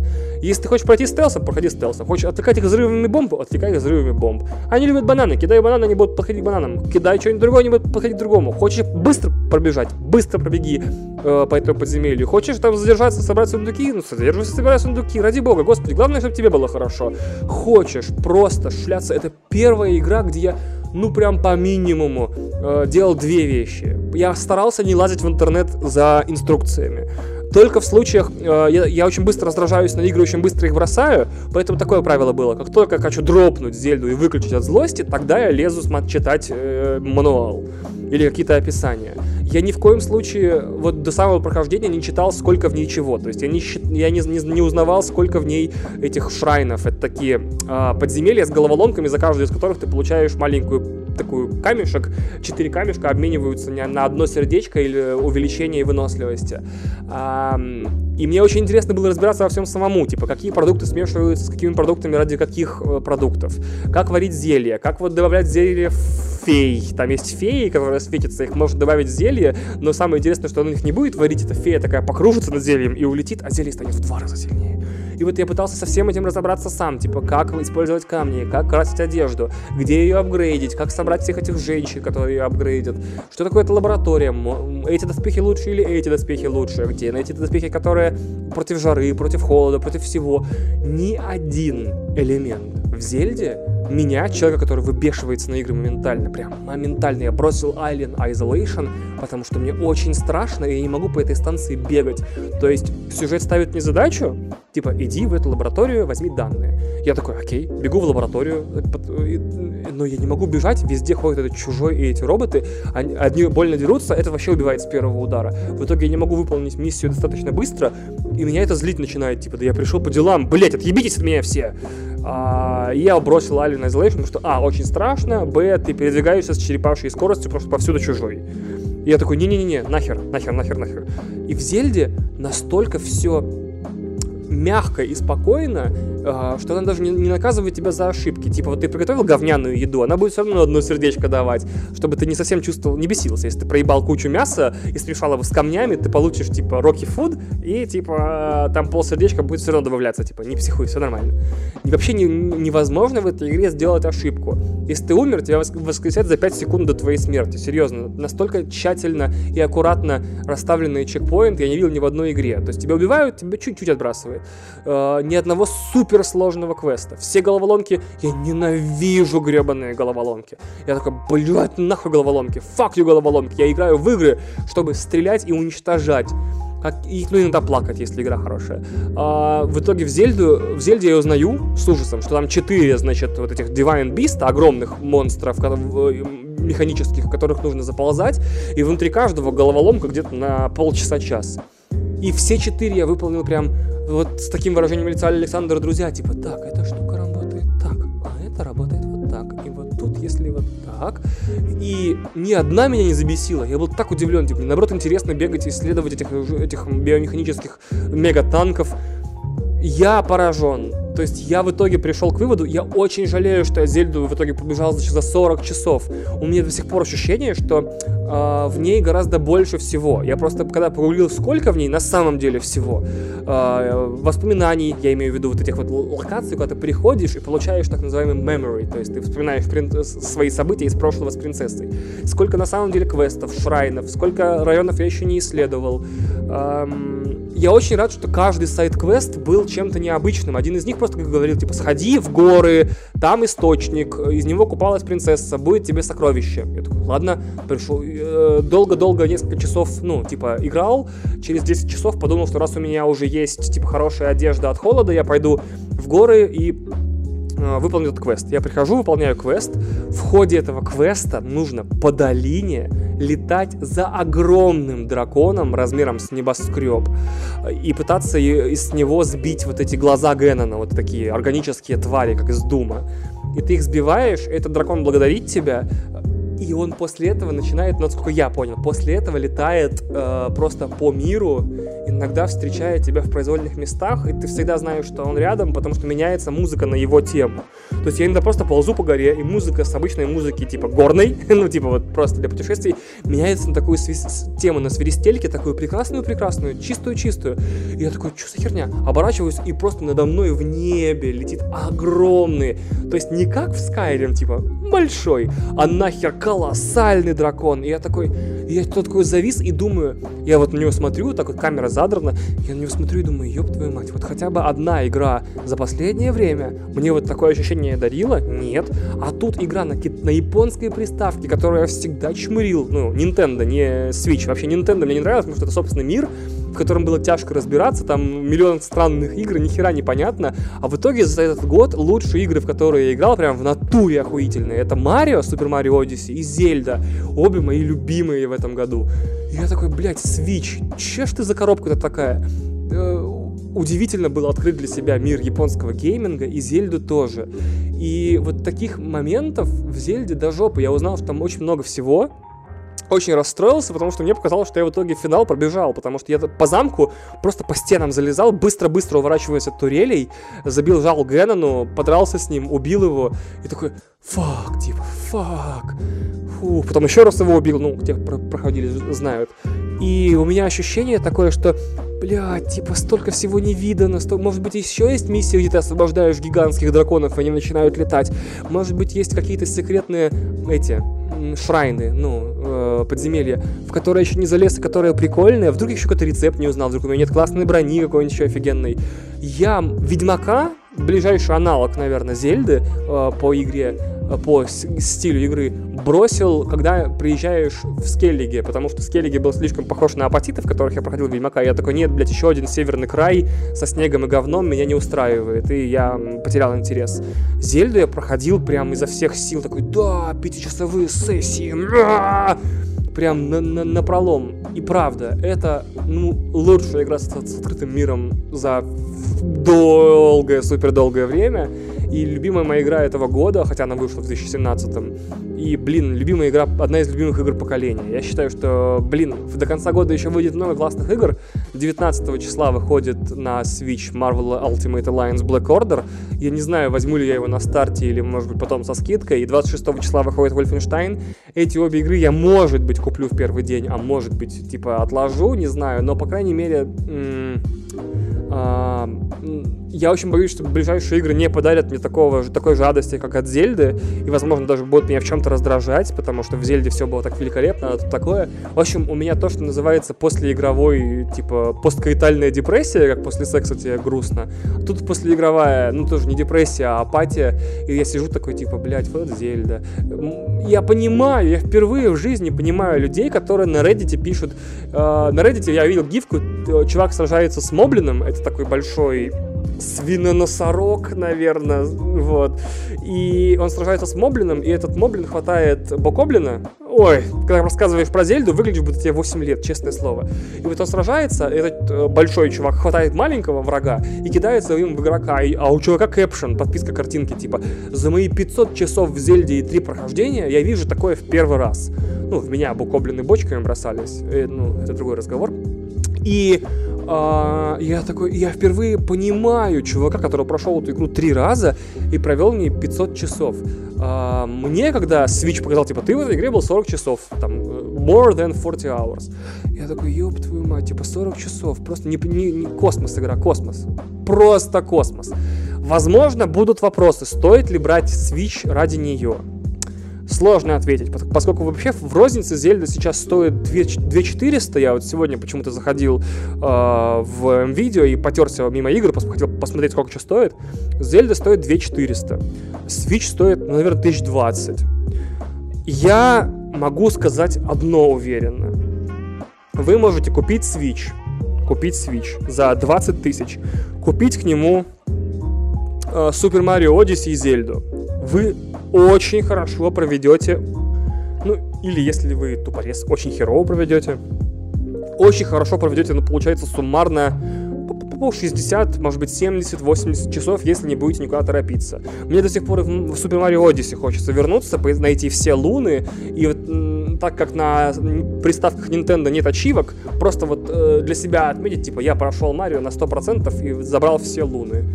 И, ну, это, наверное, приключение часов на 100 с лишним, я хер знает. А, вы проведете, ну, точно классные 60 часов, вот такие вот возьмем. Это 20 на Марио, 40 на Зельду. Если вы не такой торопык, как, как я, вы еще в Зельде 10 часов, ну, допустим, 80 часов. Если вы будете играть по часу в день, вас там на 3 месяца нормально хватит. А, после этого с этими двумя великолепными и охрененными играми вы вполне сможете продать Switch примерно по той же стоимости, по которой купили его. То есть он обойдется вам в 20 тысяч, игры еще примерно тысяч 5-6. Вы продадите его за 20 тысяч и по факту э, заплатите только за игры. Я считаю, что это классный вопрос. Ну, классный, классный дел, типа классная сделка. Вот. А, я свой Switch продавать не собираюсь, меня еще интересует Luigi Mansion, очень хочу поиграть. Меня еще интересует Marvel Ultimate Alliance, меня не интересуют ремейки Resident Evil, вообще не хочу с ними связываться, честно говоря, нет никакого желания. И, возможно, я куплю себе Pokemon Sword или Pokemon Shield. Вот, есть такая идея, они выходят где-то в октябре-ноябре. А, мне очень интересно, как выглядят новые покемоны, и, но я не могу понять, покупать их нужно обе или выбрать себе одну, и для каждой будут эксклюзивные покемоны, и где тогда будет Гендер, мой любимый покемон. Блять, вот серьезно, что за херня? Я все время говорю, мой любимый покемон Гендер, и все такие, ха, смеются, типа Гендер, типа пол, ну типа, я использую термин, и мне приходится проговаривать Гендар, Блять, ужас. Самые страшные проблемы, с которыми я сталкиваюсь в своей жизни. Когда я называю своего любимого покемона, люди думают, что я шучу. Вот, так вот, вот такая у меня жизнь. Сколько там? 21 минута про Зельду. Вот, все, 21 минута про Зельду записано. Э, надеюсь, кому-нибудь стало понятнее. Может быть, со мной не согласятся, может быть, со мной согласятся, но в итоге это так. Зельда одна из моих любимых игр теперь.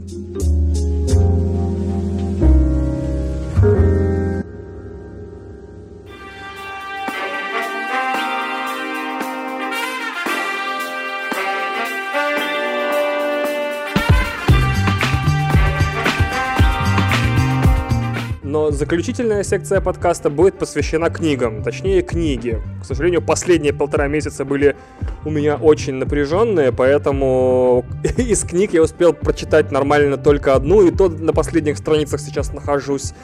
А, это книга Сергия Плохия «Чернобыль. История катастрофы». И в России почему-то Сергея Плохия называют Сергей Плохий. Однако книгу я читал в оригинале на английском языке, на русском она еще не издана и, наверное, никогда не будет. По ряду причин я скажу позже. На обложке американского издания он называется Серхий. Я не знаю, что из этого правильно. Наверное, у товарища плохие. Нужно это спросить. Когда я досматривал сериал «Чернобыль», моей мыслью было, бляха, это 5 часов, которые я, ну, в широком смысле провел в Чернобыле. И у меня, как и в случае с Зельдой, есть ощущение, что я чего-то еще не знаю, а это очень интересная и в то же время довольно страшная история. А как любой человек, работающий, работавший в СМИ, я люблю интересные и страшные истории. И поэтому мне хотелось всего лишь чуть-чуть больше деталей про все, про то, как э, почему эта авария вообще произошла. Ну, то есть в целом. А почему так долго скрывало правительство, сколько именно скрывало оно, как ликвидировали, какие-то детали. Мне очень интересна была эта история. Так потрясающе. Я недавно был в редакции одного модного глянцевого журнала и тусил там во дворе с одним коллегой, и рядом девушка из другого глянцевого журнала своему другу рассказывал, типа, ну, нас в школе, ну, про Чернобыль как раз-таки, ну, нас в школе как-то про это не говорили, и сама я не интересовалась, но посмотрела этот сериал, и он очень крутой, но он такой жесткий. Я такой, блядь, опять рубрика «Насекомое кино», как обычно, ну, тут, правда, насекомое о сериалах. Но, правда, я подумал, что, блин, я прожил 30 сраных лет, зная, что просто Чернобыльская катастрофа была, ну, была где-то в 80-х, и там что-то произошло, и это очень плохо, и есть какая-то зона вокруг Чернобыля, но удивительно, что чтобы, ну я об этом, наверное, уже говорил, удивительно, чтобы я начал копать, и все начали копать и интересоваться, HBO, не, НТ, не ТНТ, не СТС, не ТВ-3, не Первый канал должны были сделать пятисерийный сериал. Забавно. А, книга называется «Чернобыль. История катастрофы», и я хотел, и когда я ее искал, то есть я такой, я хочу почитать что-то о Чернобыле, но желательно все. И в одной книге. Ну, как обычно, времени нет читать, типа, миллион книг про разные аспекты, поэтому хотелось, типа, одну definitive книгу. И я гуглил, гуглил, гуглил до тех пор, пока не нагуглил термин, типа, the best, definitive, most cool, recent book about Chernobyl. И Google такой, не, тебе вот это дерьмо надо. Это дерьмо вышло в прошлом году, э, книга, в смысле, а, получила какую-то престижную награду non-fiction, я не знаю, как она называется, я забыл. А, но я подумал, что если есть non-fiction книга, которая э, в модном издании э, вышла, действительно в крутом издании, я посмотрел другие книги этого издательства, а, там все non-fiction, все какая-то заум, и получила награду, и есть э, не только статья на Guardian, по-моему, которая говорит, что эта книга это прям the bestest. Есть отзывы на Goodreads, где написано, что вот это, вот это самая охеренная книга про Чернобыль, максимально полная и, ну, не знаю, достов... ну, наверное, достоверная. И плюс я посмотрел э, другие книги плохие, и прочитав Чернобыль, теперь я хочу прочитать его книгу «Последняя империя» про последние шесть месяцев э, существования СССР. Э, потому что он, оказывается, эксперт по СССР, Украине и Восточной Европе, и все книги его про, этот, про вот те периоды, типа 70-е, 80-е, 90-е, и после Чернобыля очень за долгое время у меня такая реакция, типа, хочу почитать еще книги этого автора, потому что он классно и четко пишет. Мне очень нравится его язык, даже если учитывать, что это английский. И вообще, выбор, выбрать книгу украинского автора на английском языке про катастрофу в СССР я брал чисто на зло э, педиковатым и отвратительным э, патриотам, которые, узнав, что э, существует книга украинца на английском языке про Чернобыль, тут же начнут, короче, говниться. И когда я часть, ну, маленькую часть, буквально одну историю из этой книги написал в Твиттер, я тут же получил свои любимые комментарии, типа, да, а на нормальном языке не было. И я уже не стал объяснять, что нормальный язык в 2019 году это английский, на котором весь нормальный контент выходит, а на русском это всего лишь либо перепевки, либо что-то еще. Ну, то есть, почему перепевки я слово я говорю? Потому что если вы смотрите фильм в дубляже, это вам просто очень много более-менее хороших русских голосовых актеров просто перепели м- фильм. Вот и все. Переговорили его.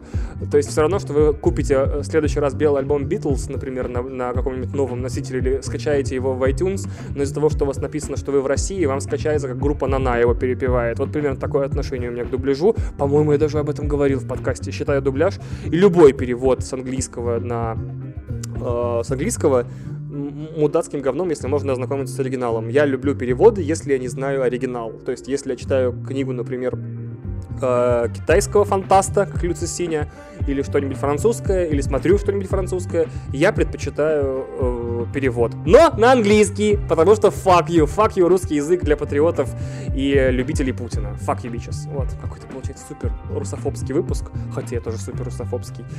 И мне книга дико понравилась. Именно то, что я ожидал. Помните, когда я говорил по Чернобылю, я говорил, что ого, типа фильм прям, о, сериал прям начинается со взрыва на ядерной станции.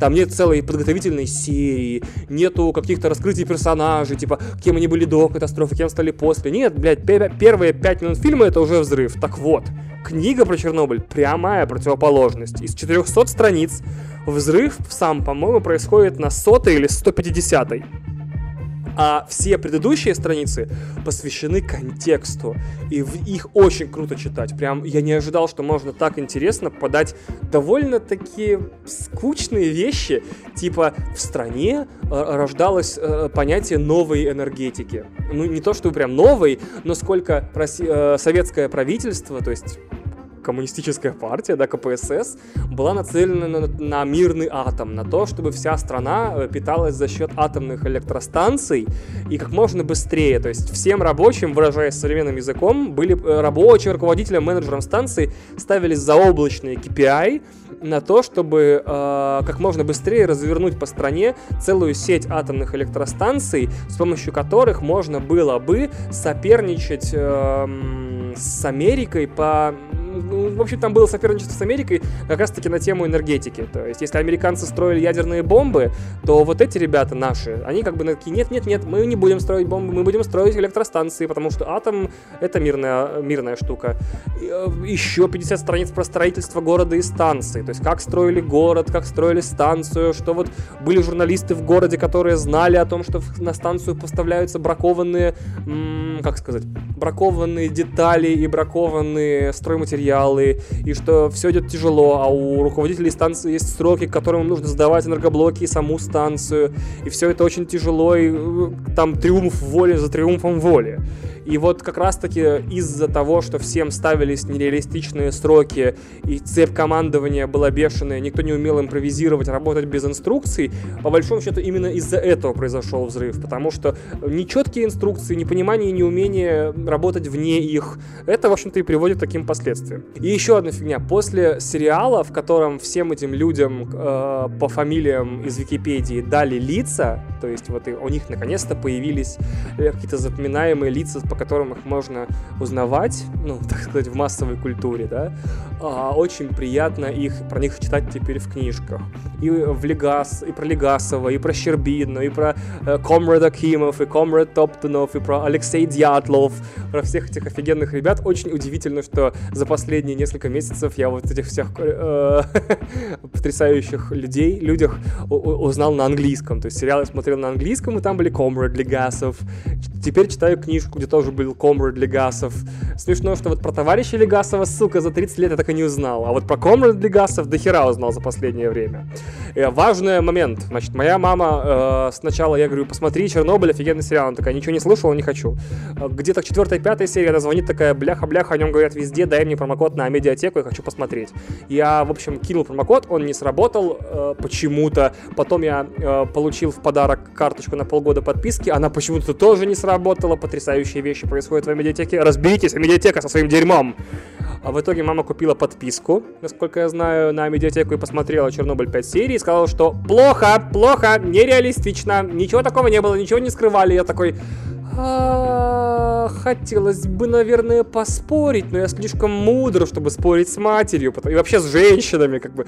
Женщине ты говоришь, типа, возможно, ты в чем-то права. Разворачиваешься и уходишь. И говоришь, что вот про парад, говорит, не было. То есть моя мама бэткомедиан, понимаете? Нет реалистичности, недостаточно четко переданы реалии эпохи. Я-то, я-то смотрел, слушал, точнее, Чернобыль подкаст, и Крейг Мазин, сценарист сериала, говорил, что парад не снимали даже, потому что, во-первых, дорого, во-вторых, негде, в-третьих, э, если бы мы вклеили эту сцену, она бы только тормозила сериал. Это волшебная история о том, что надо снимать быстрее. Ну, то есть, как, то, о чем я рассказывал со Stranger Things. Нельзя снижать темп сериала, человек соскочит и больше не будет его смотреть просто.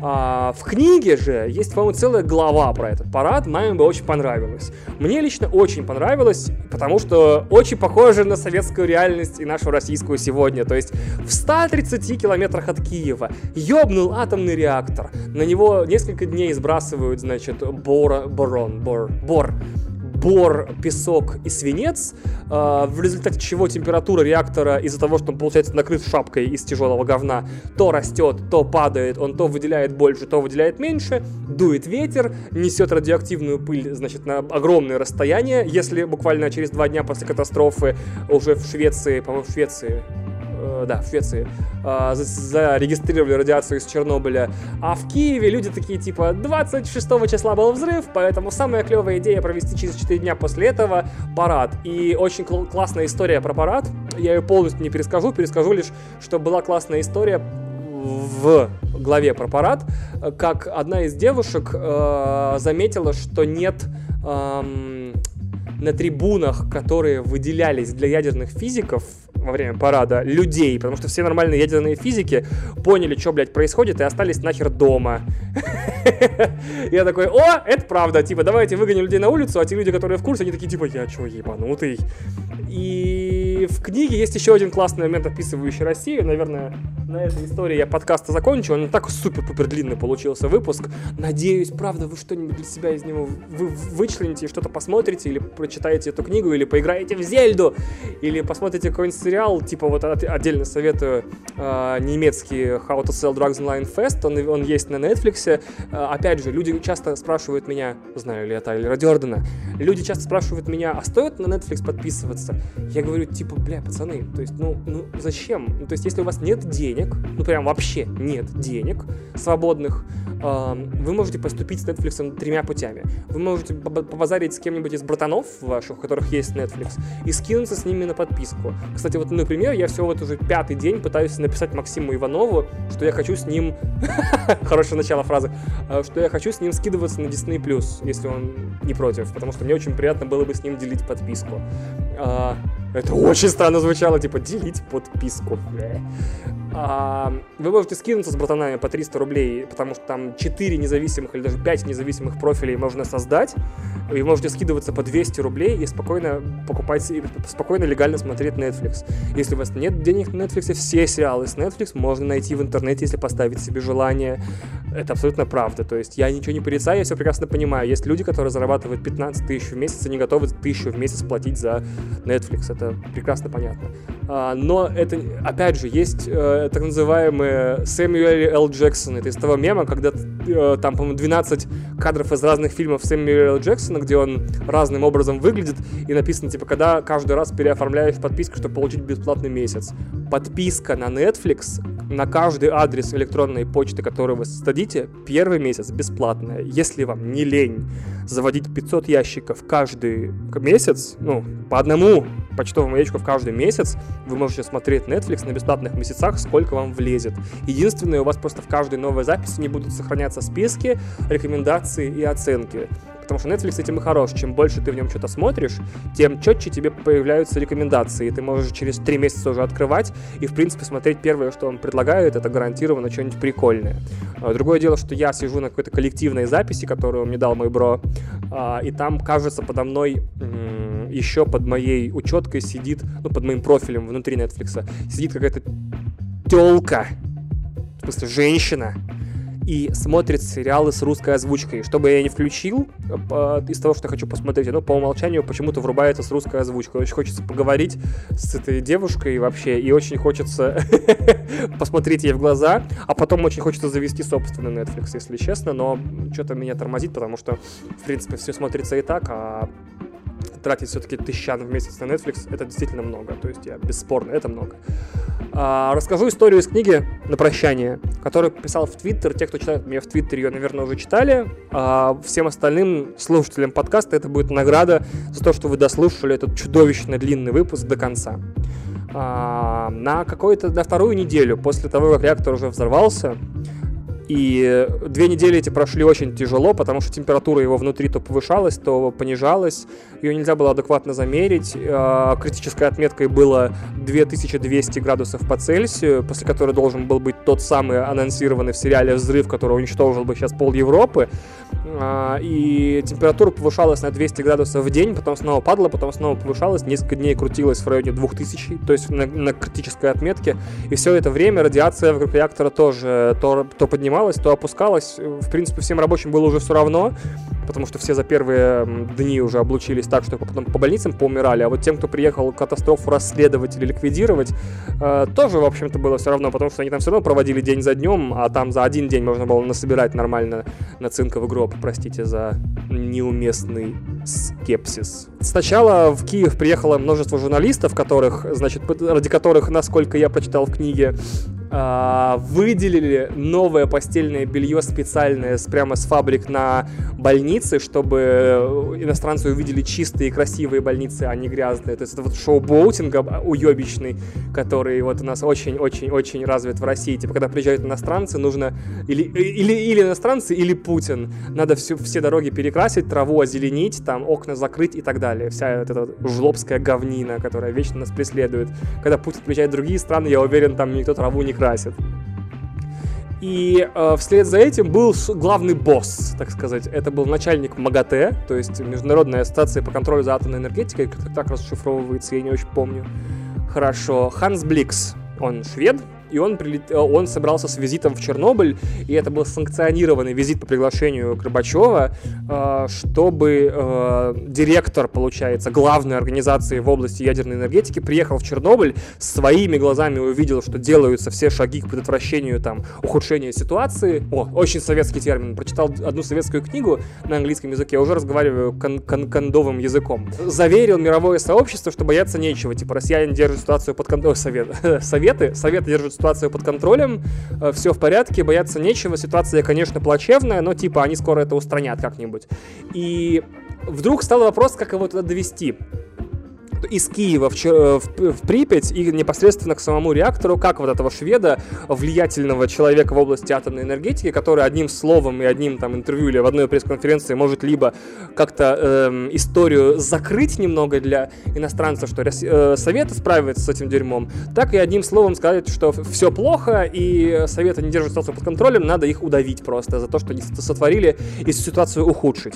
И, естественно, ради него э, тоже собирались предпринять предпринять какие-то подготовительные мероприятия, но все это разбилось о то, что никто не знал, как его туда доставить, потому что если его вести на машине туда, он будет останавливаться в разных гостиницах, ну там, переночевать или просто где-то, где он увидит паршивые туалеты. Об этом сказал один из ученых, который русских советских ученых, которые должны были Ханса Бликса туда сопровождать. И он сказал, те туалеты в полном говне, его нельзя вести на машине, он увидит, как выглядят наши уборные, и тогда нам точно звездец. Потом подумали, что можно доставить его на вертолете. Однако, рядом с э, Чернобылем была вот эта вот станция раннего обнаружения, огромная решетка, такая как будто гигантская, размером с 16-этажный дом, а то есть 20, которая занималась обнаружением пуска ядерных ракет с запада, то есть из Европы и из Америки. Называлась «Дуга», ее можно увидеть, по-моему, в каких-то частях «Сталкера» и нет такого угла, с которого можно было бы к Чернобыльской АЭС подлететь, чтобы эту дугу Бликс не заметил и не передал своим кураторам из ФБР, хотя он швед и работает в МАГАТЭ. В итоге э, выбор, как и во многих ситуациях в России для правительства, ну и как в России, так и в Советах для правительства, пал на то, либо показать иностранцу, значит, наши зассанные, обоссанные туалеты, либо спалить перед ним секретный объект. В итоге Горбачев э, долго думал вместе со своими советниками и решили все-таки хер с ним, пускай лучше едет на вертолете, потому что с машиной была еще одна проблема. Если он будет ехать на машине, они могут попасть под радиоактивное облако, и там, соответственно, его дозиметр покажет какую-нибудь критическую радиацию, из-за которой станет очень печально ему, и он, ну и вся цель визита будет сразу понятна, что если за, за там, например, 20 километров до станции, или 40, или 50 уже критическая доза облучения, значит, россияне, вся ситуация в дерьме. А на самолете быстренько подлетим прям над всей этим, всеми этими выделениями от реактора, пускай. И в итоге принято было решение сюда его вести на вертолете. И я с тех пор думаю, что в принципе вся Россия сегодняшняя, как и Советы тогдашней 33-летней давности, это либо секретные объекты, либо туалеты. И все, что не является первым, абсолютно точно является вторым. То есть, либо во всей России ты можешь поссать, или не можешь поссать, тогда это точно секретный объект. И на этой русофобской ноте самый русофобский playing, пожалуй, и закончится.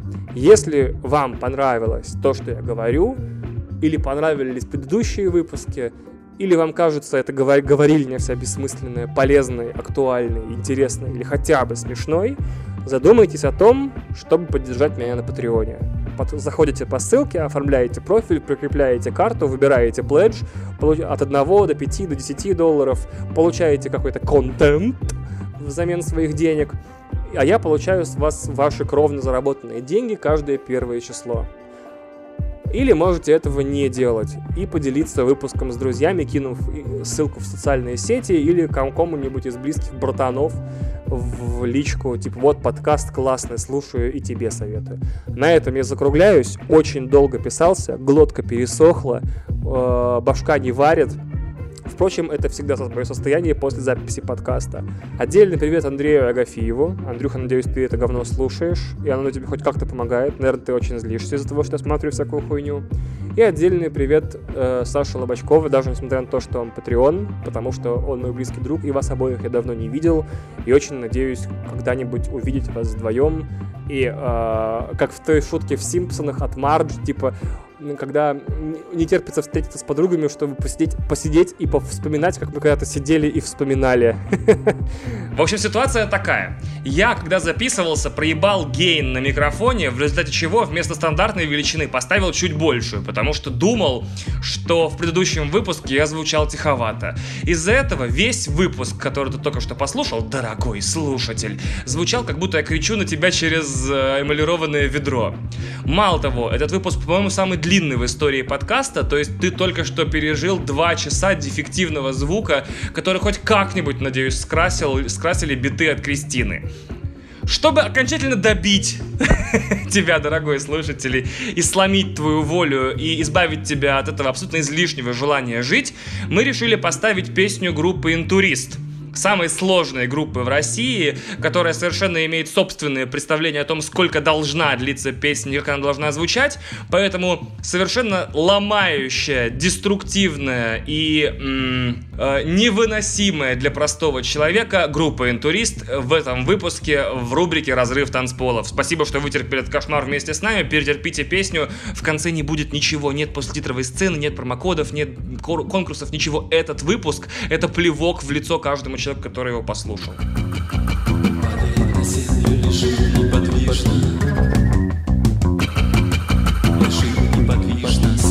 Животное.